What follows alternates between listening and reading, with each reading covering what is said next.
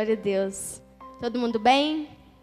O Senhor é bom e mais uma vez as misericórdias dele se renovou sobre as nossas vidas, né? Irmãos, o Senhor me deu uma palavra perseverança. E hoje nós vemos uma geração tão inconstante e nós, muitas vezes, nós somos tão inconstantes com o Senhor e quando ali a Rebeca me mandou mensagem, eu já comecei a tremer, já comecei a passar mal. E, e o Senhor começou a ministrar no meu coração. Obrigada, tá? E o Senhor já começou a ministrar no meu coração sobre essa palavra. Porque é, são tempos difíceis. São tempos de guerra que nós temos vivido. Mas como que nós vamos viver tempos de guerra numa vida inconstante? É necessário nós perseverarmos. É necessário que nós venhamos ser constantes no Senhor. E, e nós vivemos tantas circunstâncias na nossa vida que nós começamos a questionar o Senhor. Mas Senhor, por que isso? Senhor, por que aquilo? O que que isso? O Senhor quer me mostrar com isso? Eu não sei te dizer o que que o Senhor quer te mostrar, mas eu sei que ele tem um propósito. Aí você me pergunta: "Ah, Natasha, mas qual que é esse propósito?" Como eu falei, eu não sei. Mas cabe a você buscar um direcionamento do Senhor. O que, que Ele quer te ensinar com tudo isso? O que, que Ele quer te ensinar com essa situação? Porque de uma coisa eu tenho certeza: Ele quer te trazer para mais perto dele. Experiências com Ele, Ele quer que você tenha.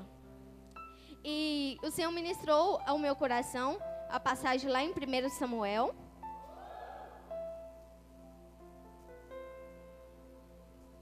capítulo 1.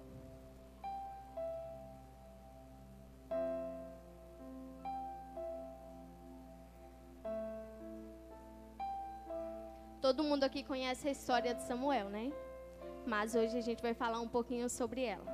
Sobre Ana.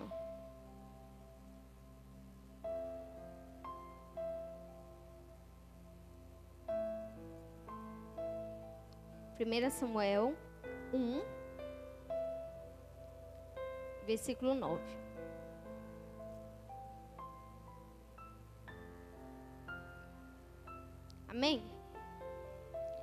Após terem comido e bebido em Siló, estando Eli, o sacerdote, assentado numa cadeira, junto a um pilar do, do templo do Senhor, levantou-se Ana e, com amargura de alma, orou ao Senhor e chorou abundantemente. E fez um voto ao Senhor, dizendo: o Senhor dos exércitos, se benignamente atentares para a aflição da tua serva, e de mim te lembrares, e da tua serva não te esqueceres, e lhe der um filho varão, ao Senhor o darei por todos os dias da sua vida, e sobre a sua cabeça não passará navalha. Perseverando ela no orar perante o Senhor, passou Eli a observar o movimento dos lábios porquanto Ana só no coração falava. Seus lábios se moviam, porém não se lhe ouvia voz nenhuma. Por isso Eli a teve por embriagada e disse-lhe: Até quando entra, entrarás tu embriagada? Aparta-te de ti este vinho. Porém Ana respondeu: Não, senhor meu eu sou uma mulher atribulada de espírito. Não bebi nem vinho, nem bebida forte. Porém, venho derramando a minha alma perante o Senhor.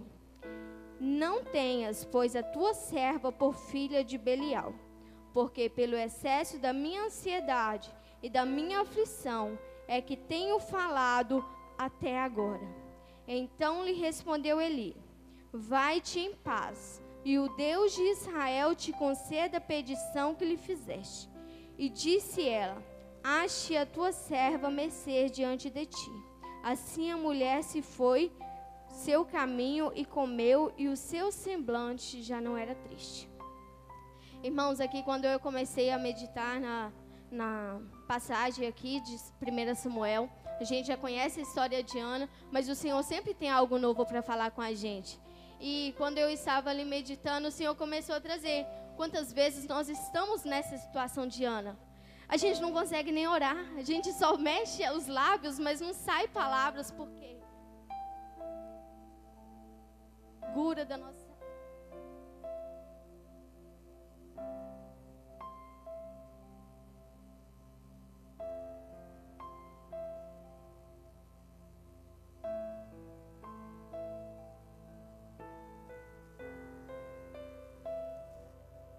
ele se atenta, mas ele quer ver até onde nós vamos.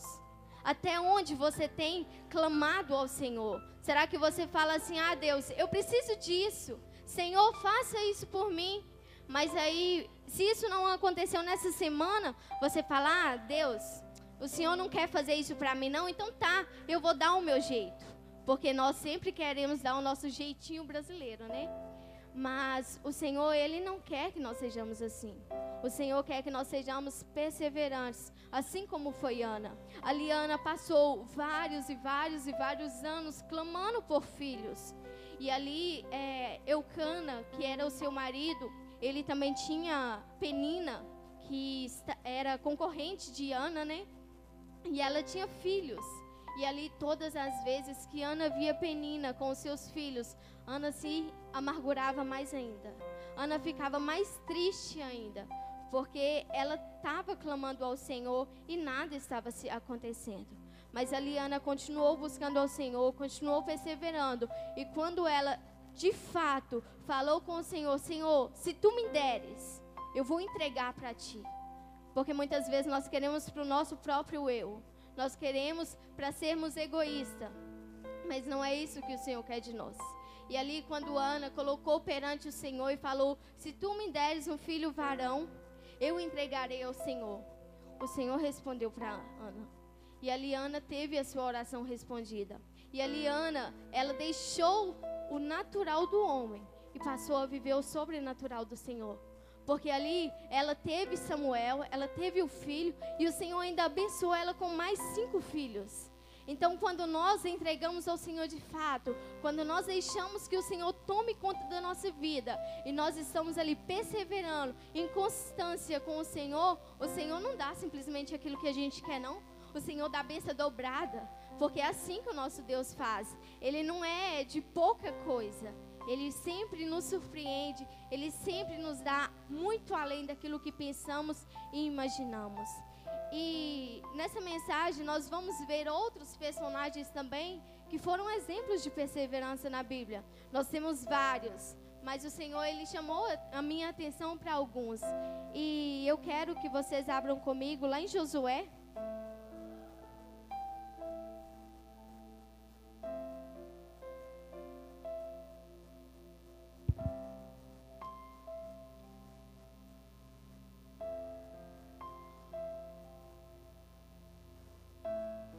Josué, primeiro.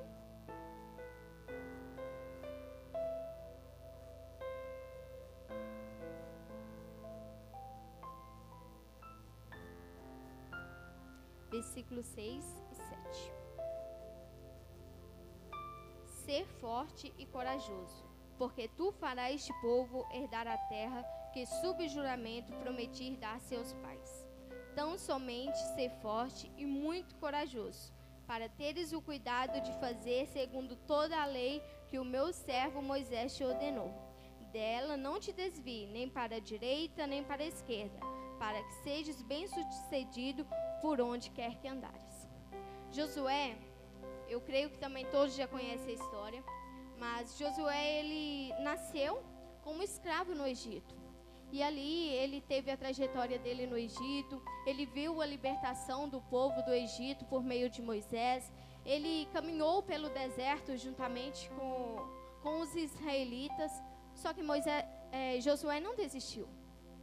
Ele viu vários existindo, mesmo os outros pecando, mesmo os outros volta, voltando para a idolatria, Josué não foi com eles. Josué não foi daqueles que retrocede. E nós, como nós temos sido? Nós temos sido desses que retrocedem, que vê, fala assim: ah, não, já tem 40 anos que eu estou aqui, o Senhor me prometeu, o Senhor me prometeu essa terra, mas até hoje eu não estou vendo nada, cada dia.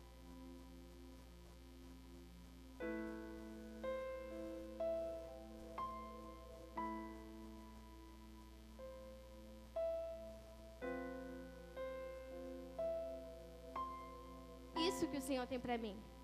Será que é isso que nós temos pensado? E temos deixado a nossa promessa de lado?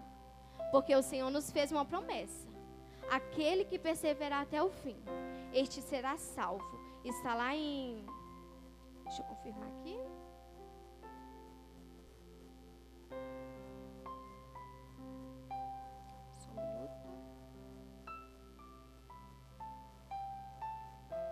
Em Mateus 24, versículo 13, está a nossa promessa. Aquele que perseverar até o fim, esse será salvo. Essa é a nossa promessa. Então, como que nós vamos alcançar a promessa do Senhor? Como que nós vamos alcançar o reino dos céus se nós não temos perseverado? Se nós não temos sido constante no reino dele? Porque o Senhor, ele deseja isso de nós. Josué, ele não desistiu da, da terra prometida. Diante dos desafios que ele enfrentaram, Muitos voltaram, muitos perderam a esperança, muitos voltaram para a idolatria, mas Josué não. Josué ficou firme. Ele pôs a sua confiança no Senhor, ele pôs a sua esperança no Senhor e ele creu que o Senhor estava preparando tudo para ele. Por isso, eles não receberam a sua herança, aqueles que retrocederam, aqueles que voltaram para a idolatria, aqueles que perderam a sua esperança no Senhor. Mas Josué, ele prosseguiu. Josué, ele continuou. Ele foi diferente. Ele viu tudo, mas ele não desistiu. Ele viu tudo. E aquele povo também tinha visto. Eles tinham visto as maravilhas que o Senhor fez. Imagina você vendo o mar vermelho se abrindo. Imagina você vendo Deus, ele mandando manar do céu para você. E aquele povo, tipo assim: Ah, Deus, isso aí é fichinha. Isso aí é qualquer coisa que o Senhor está fazendo. E eles deixaram tudo e não quiseram viver aquilo que o Senhor tem para eles. A espera de Josué, ela foi muito longa. Pensa, foi ali no Egito, aí eles saíram do Egito, aí aqueles israelitas, tudo no ouvido dele. Ah, mas era melhor ter continuado lá no Egito e não sei o que. Lá tinha isso, lá tinha aquilo. O Senhor nos trouxe para cá para morrer nesse deserto. Era assim que era o povo. Mas Josué não. Josué estava ali com os olhos deles fitados no Senhor. O coração dele estava focado e voltado ao Senhor. E, e ali, Josué, quando Moisés ele morreu, o Senhor recolheu Moisés. Josué ele liderou o povo. Josué continuou um legado. Josué continuou fazendo aquilo que o Senhor tinha chamado para a vida dele. E, e ele recebeu a sua herança quando ele entrou na terra prometida. E nós também vamos receber a nossa, amém? Como nós cantamos aqui. Casa comigo, Jesus. Nós estamos prontos? A noiva do Senhor já está pronta para o casamento? Porque o Senhor já está às portas. O Senhor já está voltando para buscar a noiva dele. E quando nós cantamos isso, nós estamos dizendo: Jesus, eu estou pronta. Pode me buscar. Pode vir, Jesus.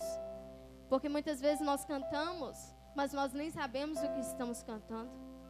Nós falamos, Jesus pode vir, mas se o Senhor voltar hoje, se a gente fica desesperado.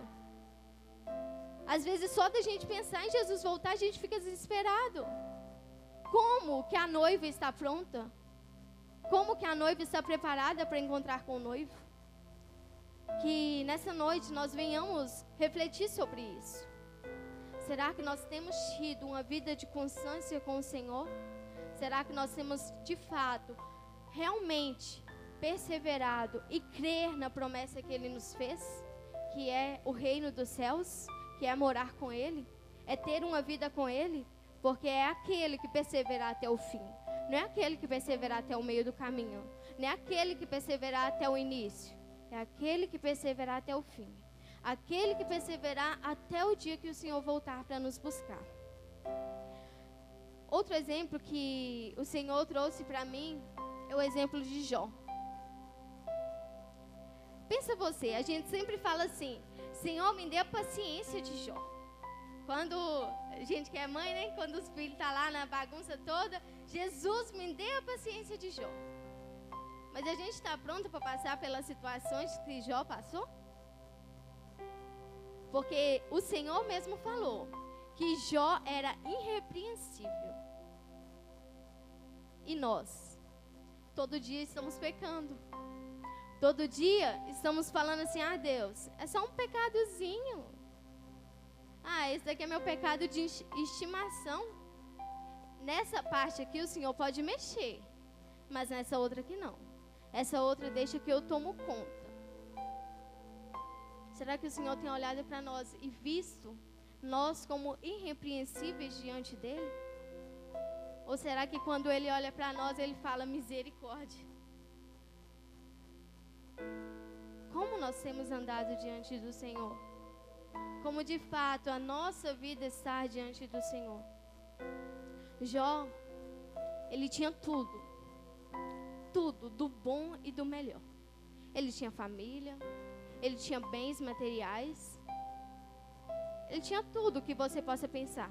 Pensa aí numa vida sensacional, numa vida maravilhosa. Era a vida de Jó. Mas Jó também ele tinha uma coisa: a confiança, a fé inabalável no Senhor. E muitas vezes nós, quando o Senhor começa a nos trazer aquilo que tanto sonhamos, a primeira coisa que nós fazemos é deixar o Senhor de lado. Nós ali estamos clamando tanto por aquilo, mas quando o Senhor nos dá, a gente fala assim: ah, tá bom, Deus, o Senhor já me deu, agora o Senhor fica de escanteio. Agora eu não preciso do Senhor mais. Mas não, Jó não foi assim. Jó, ele tinha tudo. E o principal de tudo ele também tinha, que é o Senhor. E ali, quando o inimigo quis é, passear com Jó, quis fazer toda a bagunça, ele ali destruiu tudo, fez tudo com a permissão do Senhor. Mas Jó, ele teve os seus questionamentos, sim. Jó, ele passou por um momento difícil. Mas ele não, não é cobrou ao Senhor. Ele não culpou o Senhor por aquilo que ele estava passando. Mas ao contrário, ele adorou o Senhor. Porque ele sabia quem era o Deus dele. Se o Senhor estava permitindo aquilo, é porque o Senhor grandes coisas além daquilo ele iria fazer. E ali Jó perseverou. Jó continuou adorando ao Senhor. Jó ali, ele não questionava a respeito daquilo que o Senhor estava fazendo com ele. Ele muitas vezes questionava a permissão, mas ele falava todo o tempo que era o Senhor, que era digno e que tudo era do Senhor. E ali a mulher de Jó começou a falar com Jó: amaldiçoa esse teu Deus e morre. Mas Jó não. Jó sabia onde que a confiança dele estava. Jó sabia onde que a fé dele na palavra estava. E era no Senhor. E ele falou com ela que não, que ele iria adorar. E lá em casa eu sempre falo com o Endel que muitas vezes a gente vê a situação toda, aquela bagunça, e a primeira coisa que a gente quer fazer? Reclamar. Ou coisa que a gente gosta de fazer, reclamar. Aí eu falo com ele, amor, se a gente reclamar, vai mudar alguma coisa? Não. A gente vai acabar ficando mais estressado. Porque ele começa a reclamar, aí eu começo a ficar estressada de escutar ele reclamar, de repente já está brigando e é aquela confusão. Mas imagina se diante da situação, ao invés de reclamar, a gente começar a adorar. Eu tenho certeza que algo vai mudar. O clima daquela situação vai mudar. Porque o inimigo não vai achar brecha ali o inimigo não vai achar brecha ali para entrar e fazer uma arruaça. Não, mas todas as vezes que você tiver motivo para reclamar, você vê aquela situação toda fora do seu controle, adore ao Senhor. Adore a Ele, porque Ele tem o controle de todas as coisas. E é Ele que vem e faz o que a gente não imagina. É Ele que vem e faz aquilo que a gente queria que acontecesse mas ele faz do jeito dele, ele faz conforme a vontade dele. E Jó, por sua confiança e por crer no Senhor, ele foi mencionado lá em Tiago, Tiago 5. Ele foi mencionado como um grande exemplo de perseverança.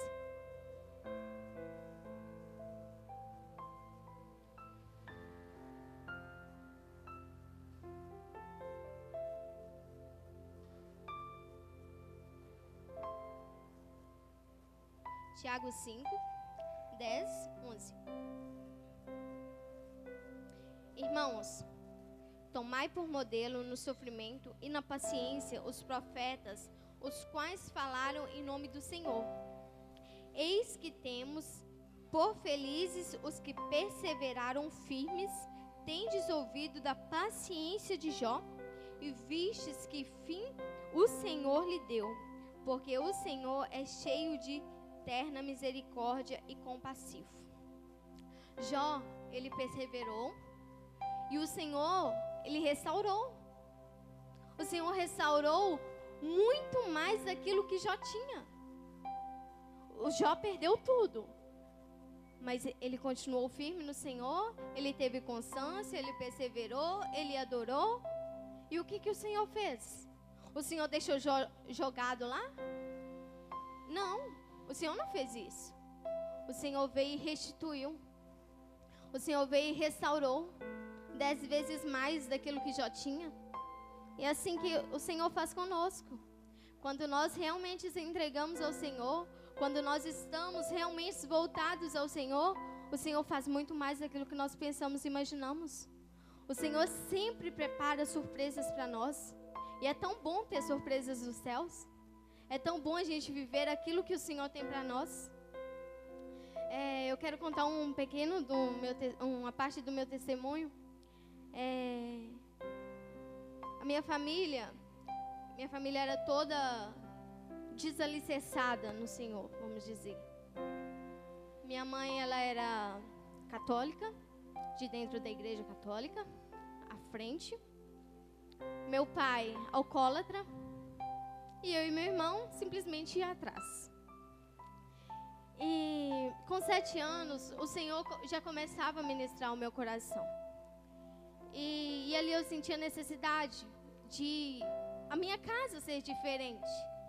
Porque era só briga. Só briga todas, todo fim de semana. Era meu pai em, em bares. Todo fim de semana eu nem via meu pai. Eu só escutava quando ele chegava e começava a brigar com a minha mãe. E ali o Senhor começou a trazer a necessidade ao meu coração, que eu precisava de fazer algo pela minha casa. E ali eu comecei a ir na escola dominical. Eu comecei a ir na igreja com apenas sete anos. E, e ali o Senhor começou a ministrar o meu coração.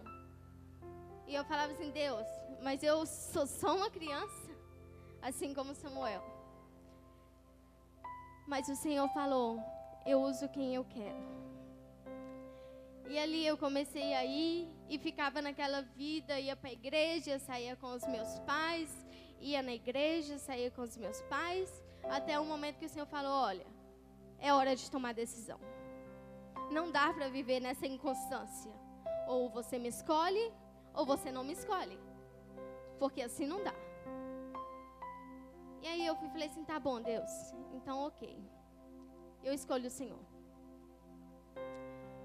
E ali foi uma luta, porque meus pais saíam todo fim de semana. Era todo fim de semana meus pais saíam e eu não tinha ninguém para ficar comigo. E aí minha mãe falava, Natasha, como que você vai ficar sozinha? Eu falava, mãe, eu não sei, mas eu não vou. A senhora pode ir. Eu não vou, eu não quero. O Senhor não me deixa ir. O Senhor já tocou em mim. E ali minha mãe saía, só trancava a casa e eu ficava sozinha. E ali eu começava a clamar. Eu começava, Deus, eu e a minha casa serviremos ao Senhor. Eu e a minha casa serviremos ao Senhor. Eu não aceito a minha família mais. Eu não aceito ver a minha família dessa forma. Ele sai, mas quando chega é só briga. Ele sai, lá tá tudo bem, mas quando chega aqui em casa é um inferno. E ali eu comecei a clamar ao Senhor. Era dias e dias e dias orando, chorando e clamando ao Senhor, perseverando. E ali a minha mãe começou a ir comigo na igreja, passado de um tempo. Minha mãe começou a ir comigo na igreja. E o meu pai odiava crente. Meu pai não suportava crente. Meu pai separou da minha mãe. Aí foi mais uma luta. E ali começou eu e minha mãe clamando ao Senhor. E nós falava, nós vamos servir ao Senhor. E a gente sempre falava: eu e a minha casa serviremos ao Senhor. Sempre, sempre, sempre nós profetizávamos, profetizávamos em nossa casa. E ali, meu pai separou da minha mãe, ficou um tempo fora na nossa outra casa. Só que o Senhor, ele era tão bom, que o Senhor alcança com misericórdia. E o Senhor alcançou o meu pai. E, e hoje, os meus pais são pastores. Hoje, o meu irmão toca na igreja. Hoje, eu posso dizer, eu e a minha casa servimos ao Senhor. Isso que eu quero dizer para vocês. Isso é perseverança. Isso é você clamar, mesmo que a situação esteja toda conturbada. Mesmo que você não veja saída. Mas é você saber em quem você tem crido, em quem você tem depositado a sua confiança, em quem você tem esperado por algo. Eu sempre falava: o meu socorro vem do Senhor. Eu estou vendo tudo, tudo bagunçado, mas com os olhos da fé, eu vejo o que Deus está fazendo. E eu falo que essa palavra perseverança, ela sempre me acompanha.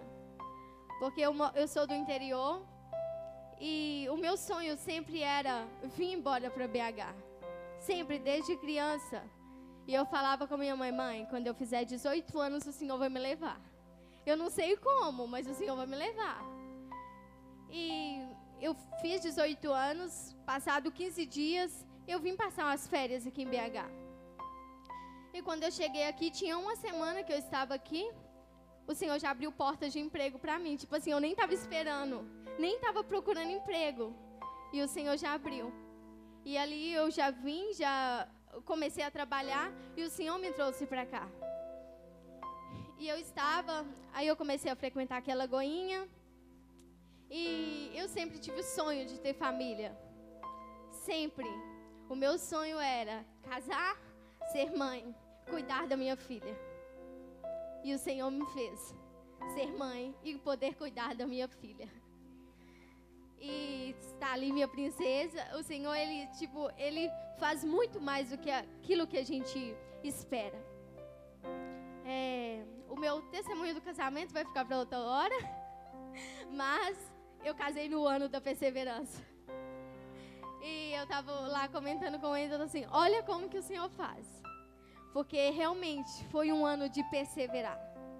Foi um ano que, tipo assim, as coisas tudo ao contrário e o Senhor falando: Filha, sou eu que vou fazer.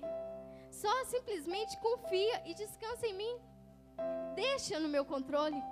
Mas é tão difícil, né, a gente descansar. Como nós passamos esse mês de março, que foi o mês do descanso no Senhor. Será que nós realmente descansamos no Senhor? Porque quando nós falamos em descansar, nós estamos tirando o controle das nossas mãos. E eu falo, é muito difícil tirar o controle. Porque isso é uma coisa que eu tenho lutado todos os dias. Porque muitas vezes eu quero tudo no meu controle. Eu quero tudo assim. Se algo saiu do meu controle, eu já fico desesperada. Mas quando nós deixamos o Senhor agir, nós deixamos que o Senhor faça, a nossa confiança, a nossa dependência está totalmente nele. É, vamos continuar aqui. É, agora, outro exemplo que eu quero dar é o exemplo de Jeremias. Jeremias, capítulo 1.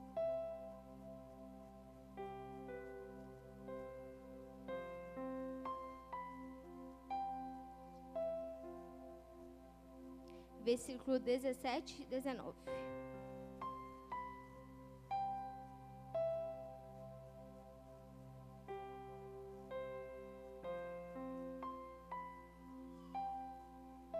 Jeremias 1, 17 ao 19.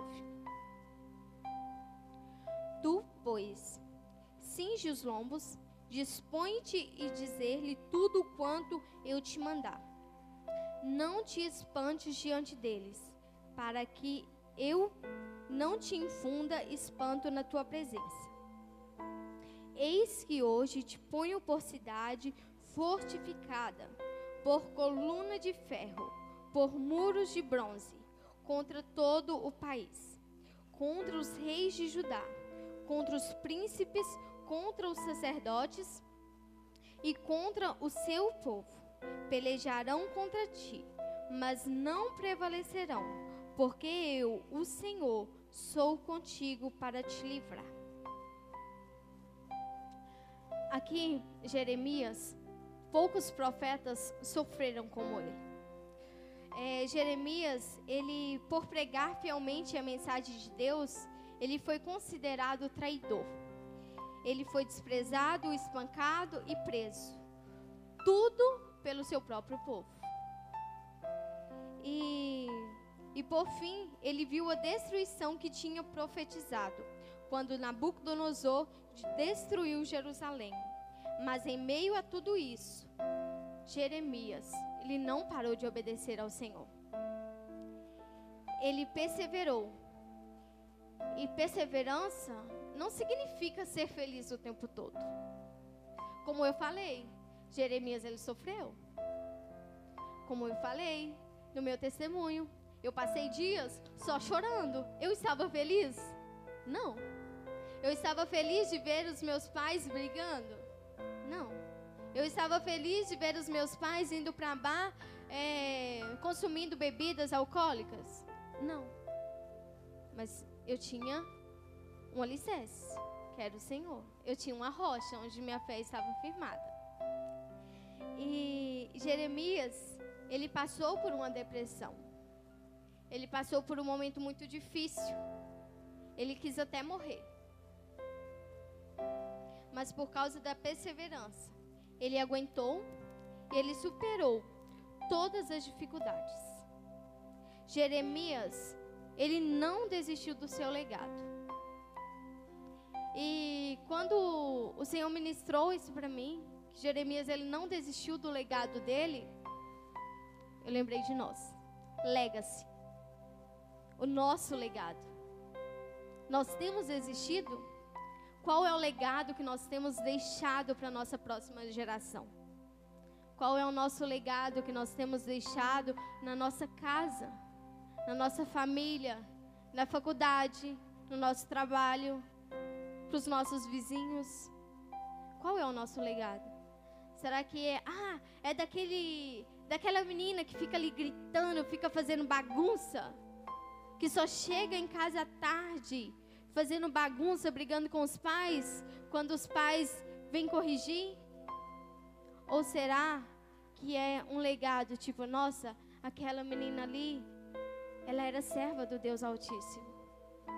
Ela adorava o Senhor, eu escutava ela orando, eu escutava ela cantando louvores.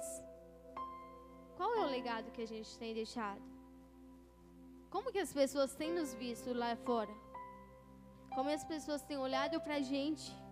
Será que as pessoas sabem que você é crente? Será que as pessoas veem você fazendo diferença? A Bíblia nos fala que nós estamos rodeados de uma tão grande nuvem de testemunhas. E nós temos dado testemunho da palavra do Senhor?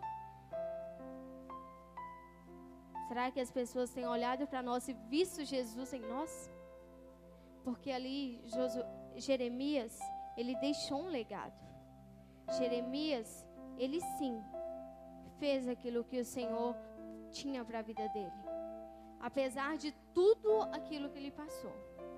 Apesar de ter sido considerado traidor, apesar de ele, ele ter sido desprezado, apesar de ter sido espancado, tudo, ele não deixou a fé dele no Senhor de lado, mas ela estava firme no Senhor. E, e Jeremias, o legado dele, ele deixou um livro inteiro na Bíblia falando sobre isso. Se você tiver disponibilidade, leia o livro todo de Jeremias. Porque cada dia o Senhor ele renova e fala no nosso coração, mesmo que você já tenha lido. E outro exemplo, que eu quero falar é sobre Neemias. Neemias, ele ali teve um desafio de reconstruir os muros de Jerusalém. Mas ele aceitou esse desafio. E ele foi. E o que o Senhor fez? O Senhor fez muito mais daquilo que ele imaginava. Porque perseverou. Abrem comigo lá em Neemias 6,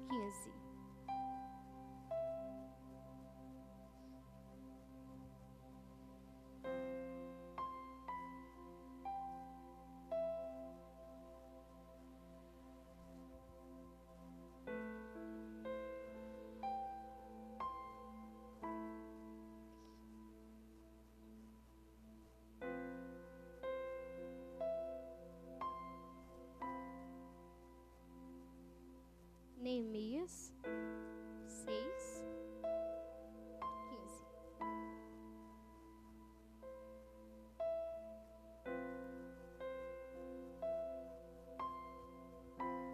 Acabou-se, pois, o muro aos vinte e cinco do mês de Elu, em cinquenta e dois dias.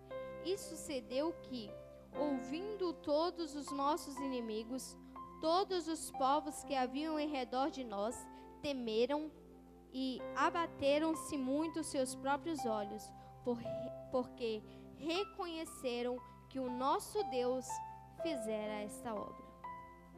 Neemias, quando ele aceitou esse grande desafio de reconstruir os muros de Jerusalém, a cidade ela tinha sido destruída anos antes por, pelo rei Nabucodonosor.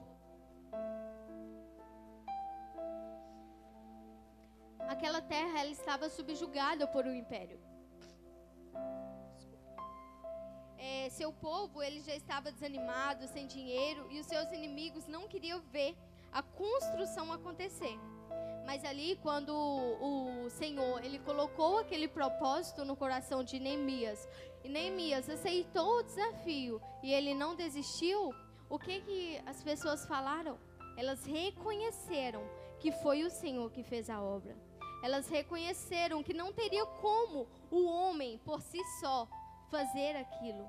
Mas o Senhor, quando ele coloca no coração, ele não deixa o seu sair envergonhado. Ele sim, ele honra, ele exalta, ele faz sentar-se no meio dos príncipes, como a palavra do Senhor nos fala.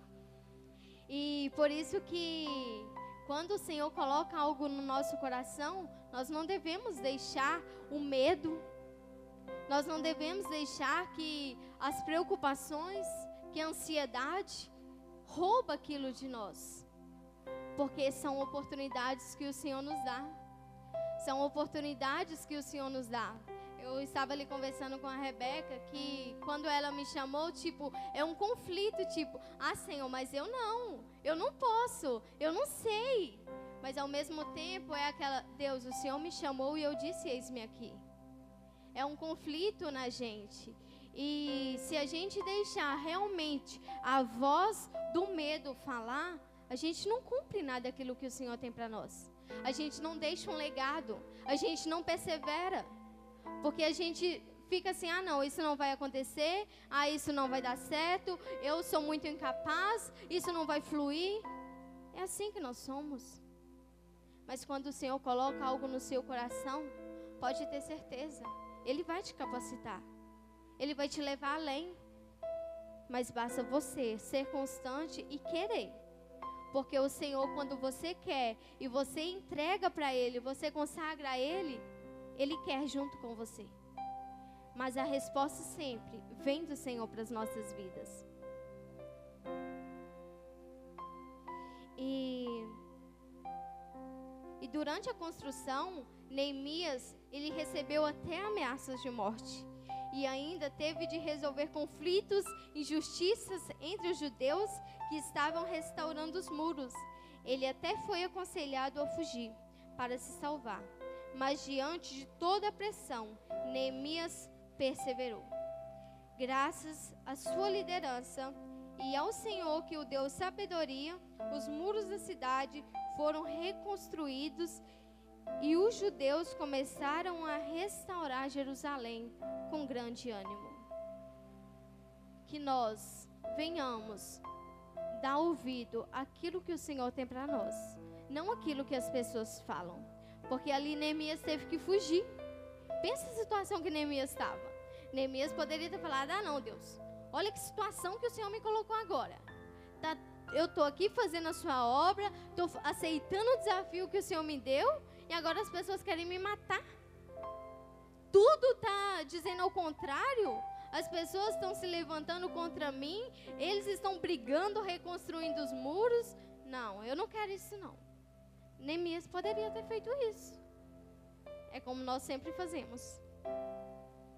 Nós sempre fazemos. Quando a situação vem, a gente fala: Não, Deus, olha aí, é levante do inimigo. A gente sempre fala isso. Para deixar a obra do Senhor de lado. Para deixar de cumprir aquilo que o Senhor nos entregou. Mas ali, Neemias, ele reconstruiu os muros. E as pessoas viram que era a mão do Senhor que estava sobre aquele lugar. E eu tenho certeza que o Senhor foi exaltado, que o Senhor foi glorificado ali e que aquele propósito foi cumprido. Como eu falei lá no início, as circunstâncias vêm, mas tudo tem um propósito. E ali Neemias, ali quando toda aquela situação, qual era o propósito? O Senhor ser adorado. Sempre o Senhor vai ser adorado em nossa vida no meio das situações. É, outro exemplo que eu quero dar é o exemplo de Paulo. Lá em 2 Coríntios 11.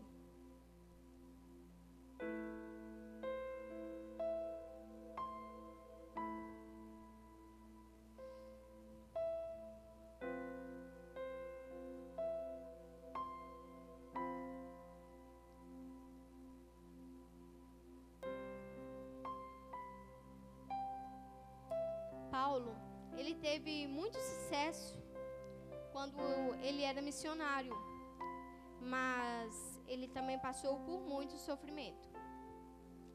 E,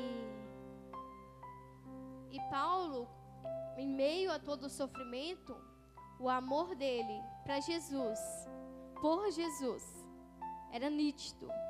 Paulo amava Jesus e ele também amava o seu próximo, porque Paulo era um missionário. E para fazer missões, tem que amar o próximo. Porque não é fácil fazer missões.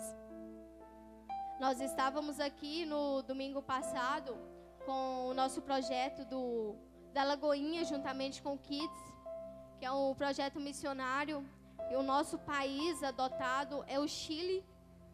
E nós vamos fazer missões lá no Chile. Mas nós vamos para o Chile? Não mas as nossas orações vão alcançar o Chile e as nossas ofertas também vão alcançar aquele povo. E isso por que, que nós estamos fazendo isso? Porque nós amamos vidas. Nós amamos vidas. Nós amamos aquele povo. Nós nem o conhecemos, mas nós já adotamos em oração e adotamos para estar ali com eles, semeando na vida deles. E Paulo era assim.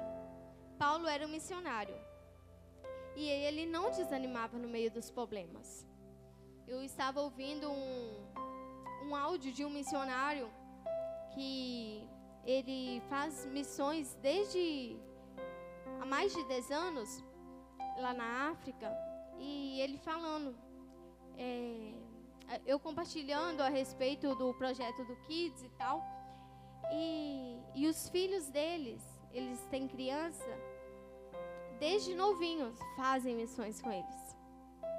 Aí eles ainda falando que muitas vezes a gente acha que missões é ir lá simplesmente pregar e tal, tá tudo bem, mas não é isso. São grandes guerras, são grandes situações, são grandes perseguições. Ele ainda falou, são coisas muito pesadas às vezes para nós aqui no Brasil. Porque a gente, se um, uma pessoa lá de fora fala, a gente já fala que é levante do inimigo. Imagina essas pessoas lá que estão ameaçadas de morte por falar o nome de Jesus. E, e Paulo ali, ele não desanimava diante dos problemas. O seu amor por Jesus e por vidas ajudava Paulo a perseverar.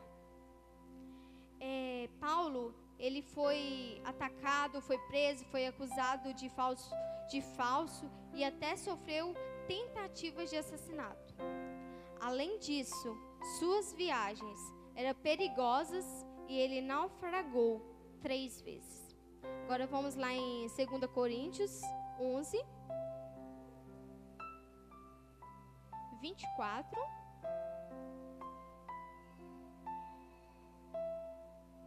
Ao 27.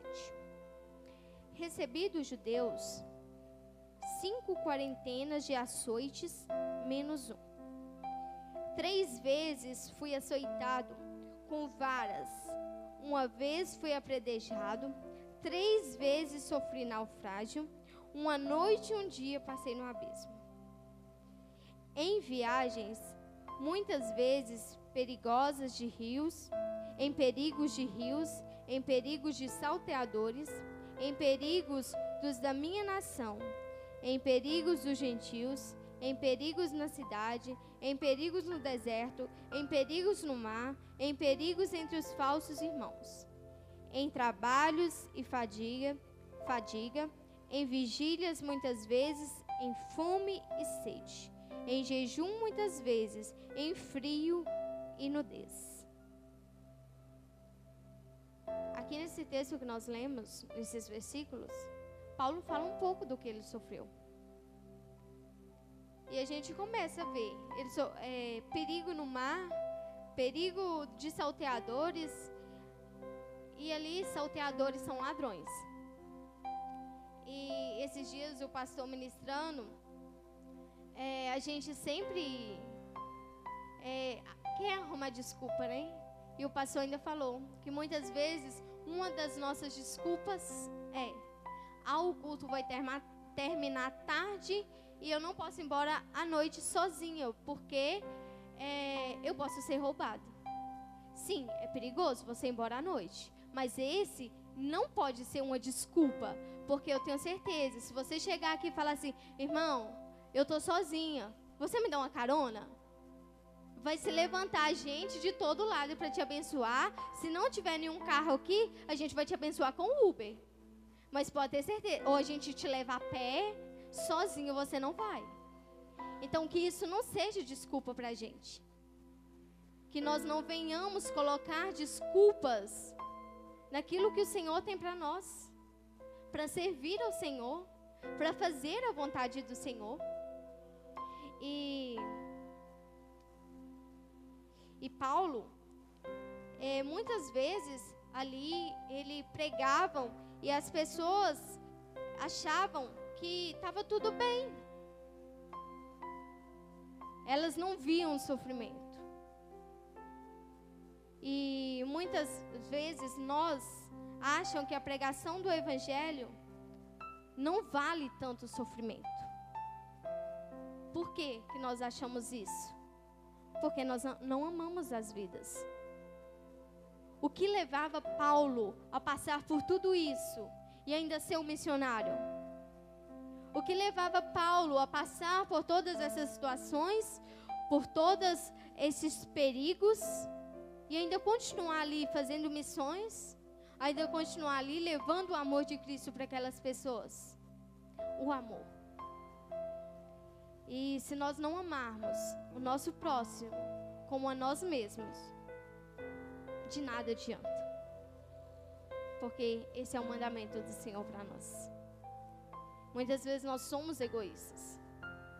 Nós somos muito egoístas. A gente pensa, ah, eu já estou na igreja.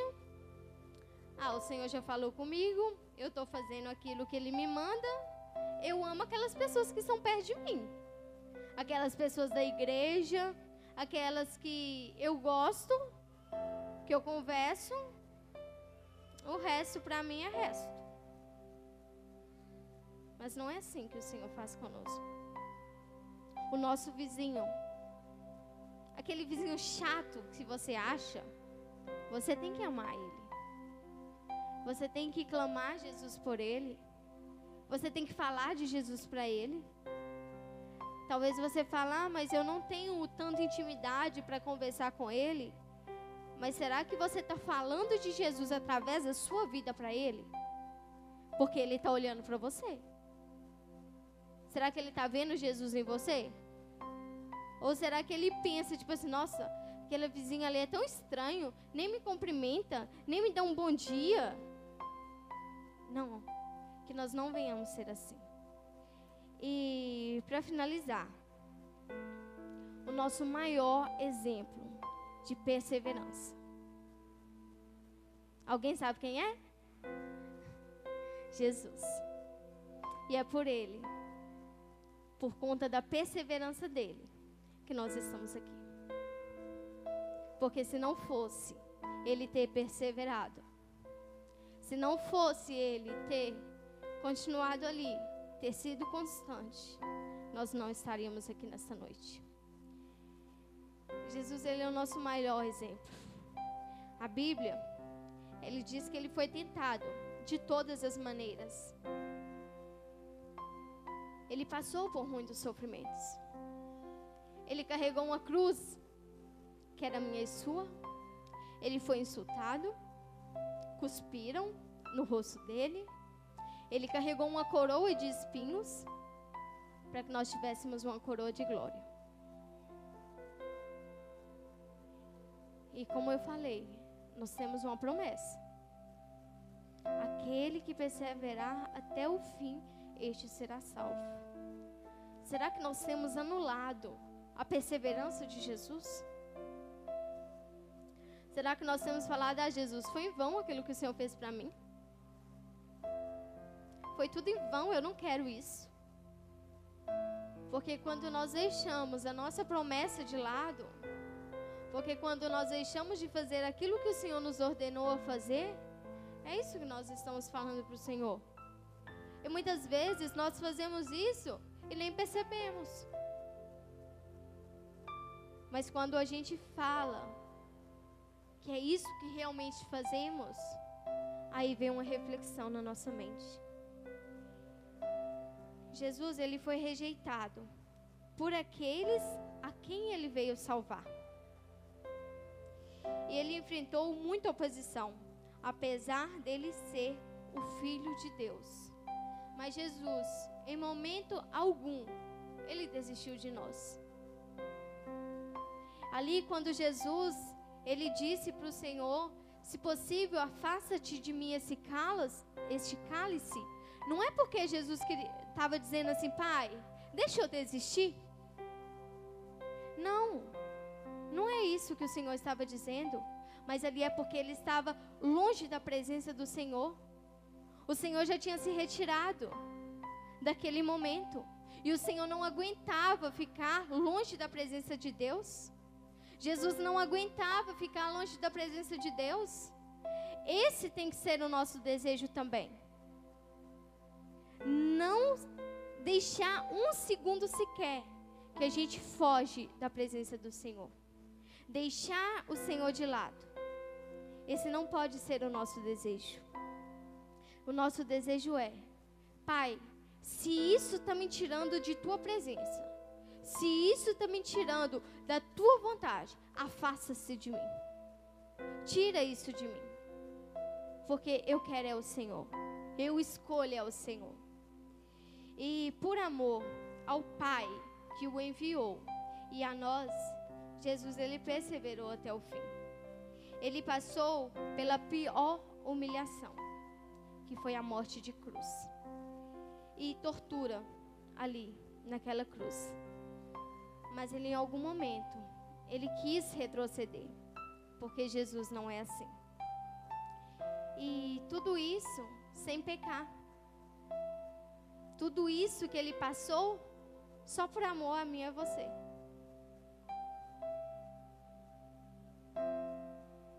por causa da perseverança de Jesus, todos nós hoje, nós podemos ter acesso ao Senhor. Nós não precisamos de intermédio de outras pessoas. Não, nós temos livre acesso. O véu foi rasgado. Hoje você tem liberdade com o seu Pai. Hoje você tem liberdade com o Senhor. E o Senhor, Ele quer ter esse relacionamento com você. Porque não tem como você ter intimidade com alguém se você não conversa com ela. Se você não tem momentos com ela. Você simplesmente vai ser um conhecido. Se você só vai ali de vez em quando. Oi, Deus, tudo bem aí? Não, o Senhor não quer isso. O Senhor, ele perseverou, não foi para isso. O Senhor perseverou para que nós tivéssemos intimidade com o nosso Pai. Como que você vai morar na casa de um desconhecido? Como que nós queremos, nós cantamos Bananata, ora vem Senhor Jesus, casa comigo Jesus, se você não conhece Ele? Se você não tem intimidade com Ele, se você não tem buscado, não tem tido momentos com Ele? Talvez você fale, ah, mas meu dia é tão corrido que eu não consigo tirar ali cinco minutos, eu não consigo tirar ali meia hora para estar com o Senhor. É porque não é sua prioridade. Porque eu tenho certeza que para várias coisas você tira tempo. Porque o Senhor te deu 24 horas. Você não passa 24 horas dormindo. Você não passa 24 horas no trabalho. Mas a nossa prioridade sempre são as outras coisas. O Senhor sempre acaba ficando de lado.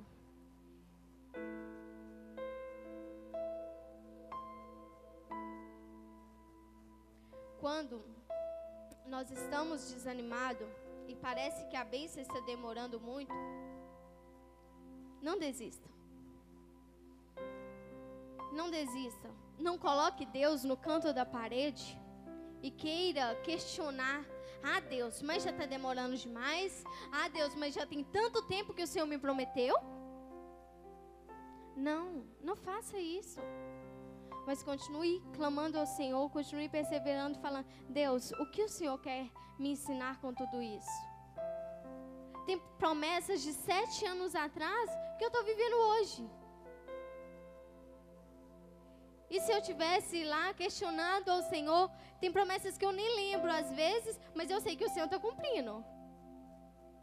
Eu sei que está na Bíblia, então o Senhor está cumprindo na minha vida.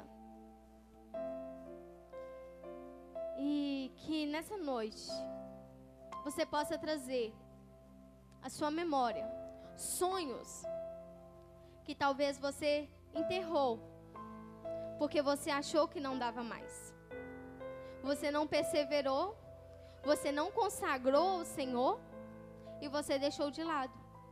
Promessas que o Senhor já te fez e você achou que nunca iria cumprir. Mas o Senhor, Ele te diz: Filho, eu vou cumprir. Eu estou te preparando. Eu estou te ensinando. Não desista daquilo que o Senhor tem preparado para a sua vida. Não pare de crer naquilo que o Senhor já falou para você que vai fazer. Não pare de crer das promessas do Senhor. Porque o, o, o Senhor, Jesus, Ele morreu ali naquela cruz. Não foi para você viver uma vida medíocre. Não foi para você viver uma vida pensando que os seus sonhos não valem nada. O inimigo, sim, ele faz isso. Quando nós sonhamos, o inimigo vem e fala: ah, você não vai conseguir. Pode desistir disso aí, que isso aí não é para você, não. Ele vem jogando inconstância na sua vida. Ele vem lançando setas sobre você para que você desista, para que você não clame, para que você não busque, para que você desanime. E quando nós ficamos desanimados, nós ficamos tristes. Nós perdemos a alegria. E a primeira coisa que o inimigo ele quer roubar de nós é a nossa alegria. Porque quando ele rouba a nossa alegria, nós não temos mais vontade de fazer nada. Os nossos sonhos já estão enterrados. Nós já paramos de acreditar que algo vai dar certo. E ali ele entra e faz aquela bagunça na nossa vida. E ali a gente nem lembra de Deus. Só lembra quando já está lá no fundo do poço mesmo. Aí a gente fala: Deus, cadê você? Deus, cadê o Senhor que não está aqui para me socorrer? Deus, onde o Senhor estava que deixou isso tudo acontecer na minha vida? Mas não. Que nós venhamos entregar tudo ao Senhor. Nós venhamos consagrar ao Senhor todos os nossos sonhos e perseverar. Mas peça o direcionamento do Senhor. Como a palavra do Senhor fala, consagre os seus sonhos ao Senhor e eles serão é, estabelecidos conforme a vontade do nosso Pai. Ele faz o melhor para nós, porque a vontade dele, ela é perfeita, agradável. A vontade dele sobre nós, ela é boa. Então que nós venhamos entregar tudo ao Senhor. E que se você tem sonhos que você sabe que é o Senhor que colocou no seu coração, que você já tem ali uma convicção, mas que por algum motivo você deixou a inconstância, você parou de orar, você parou de perseverar, que, o Senhor, que você peça ao Senhor para restituir nessa noite. Que o Senhor peça ao, que você peça ao Senhor que venha acender a chama de volta no seu coração. E que você venha cada dia mais buscar a Ele. O louvor pode subir. Que você venha buscar a Ele cada dia mais. Que você entrega nas mãos dele tudo aquilo que você tem clamado, tudo aquilo que você tem almejado, porque o Senhor ele se importa. Como lá em Salmos fala, entrega o teu caminho ao Senhor e ele concederá os desejos do teu coração. Você acha que o Senhor não se importasse com você, não se importasse com aquilo que você tem almejado, ele deixaria isso na palavra dele? Porque isso também é promessa. E nós só alcançamos as promessas quando nós perseveramos. Nós só alcançamos as promessas quando nós de fato deixamos tudo no controle do Senhor. Eu peço ao Senhor que Ele continue ministrando ao seu coração, que você de fato possa buscar a Ele com toda intensidade. Não deixe o Senhor em segundo plano, porque se Ele não for o primeiro, segundo Ele não vai ser. E se nós tirarmos tempo para clamarmos, para perseverar em oração, assim como fez Ana, nós temos certeza, eu tenho certeza, que grandes coisas você verá acontecer na sua vida. E não é só aquilo que você tem pensado, não. É muito mais. Porque é assim que, nosso, que o nosso Deus faz. Eu louvo ao Senhor por essa oportunidade, que o Espírito Santo continue falando ao coração de vocês e fique de pé. O louvor vai estar ministrando, que o Senhor continue falando. Neste momento, entregue ao Senhor tudo aquilo que você tem almejado, coloque mesmo diante do Senhor. Se você quiser se ajoelhar, se ajoelhe. Se você quiser chorar, fique na liberdade. Você está na casa do seu Pai. O seu Pai, ele está aqui. Ele tem um encontro com você. Mas e agora? O que você vai fazer desse encontro? Ele veio. Ele está aqui. Jesus morreu por você. Para você ter livre acesso ao Senhor. Chegou o momento de você ter intimidade com o seu Pai. Chegou o momento de você entregar todos os seus sonhos para o seu Pai. Chegou o momento de você crer nas promessas que o seu pai tem feito para você. Porque ele fez várias promessas. E ele não é homem para que minta, e nem filho do homem para que se arrependa. Então adore ao Senhor nessa noite. Se tentaram matar os teus sonhos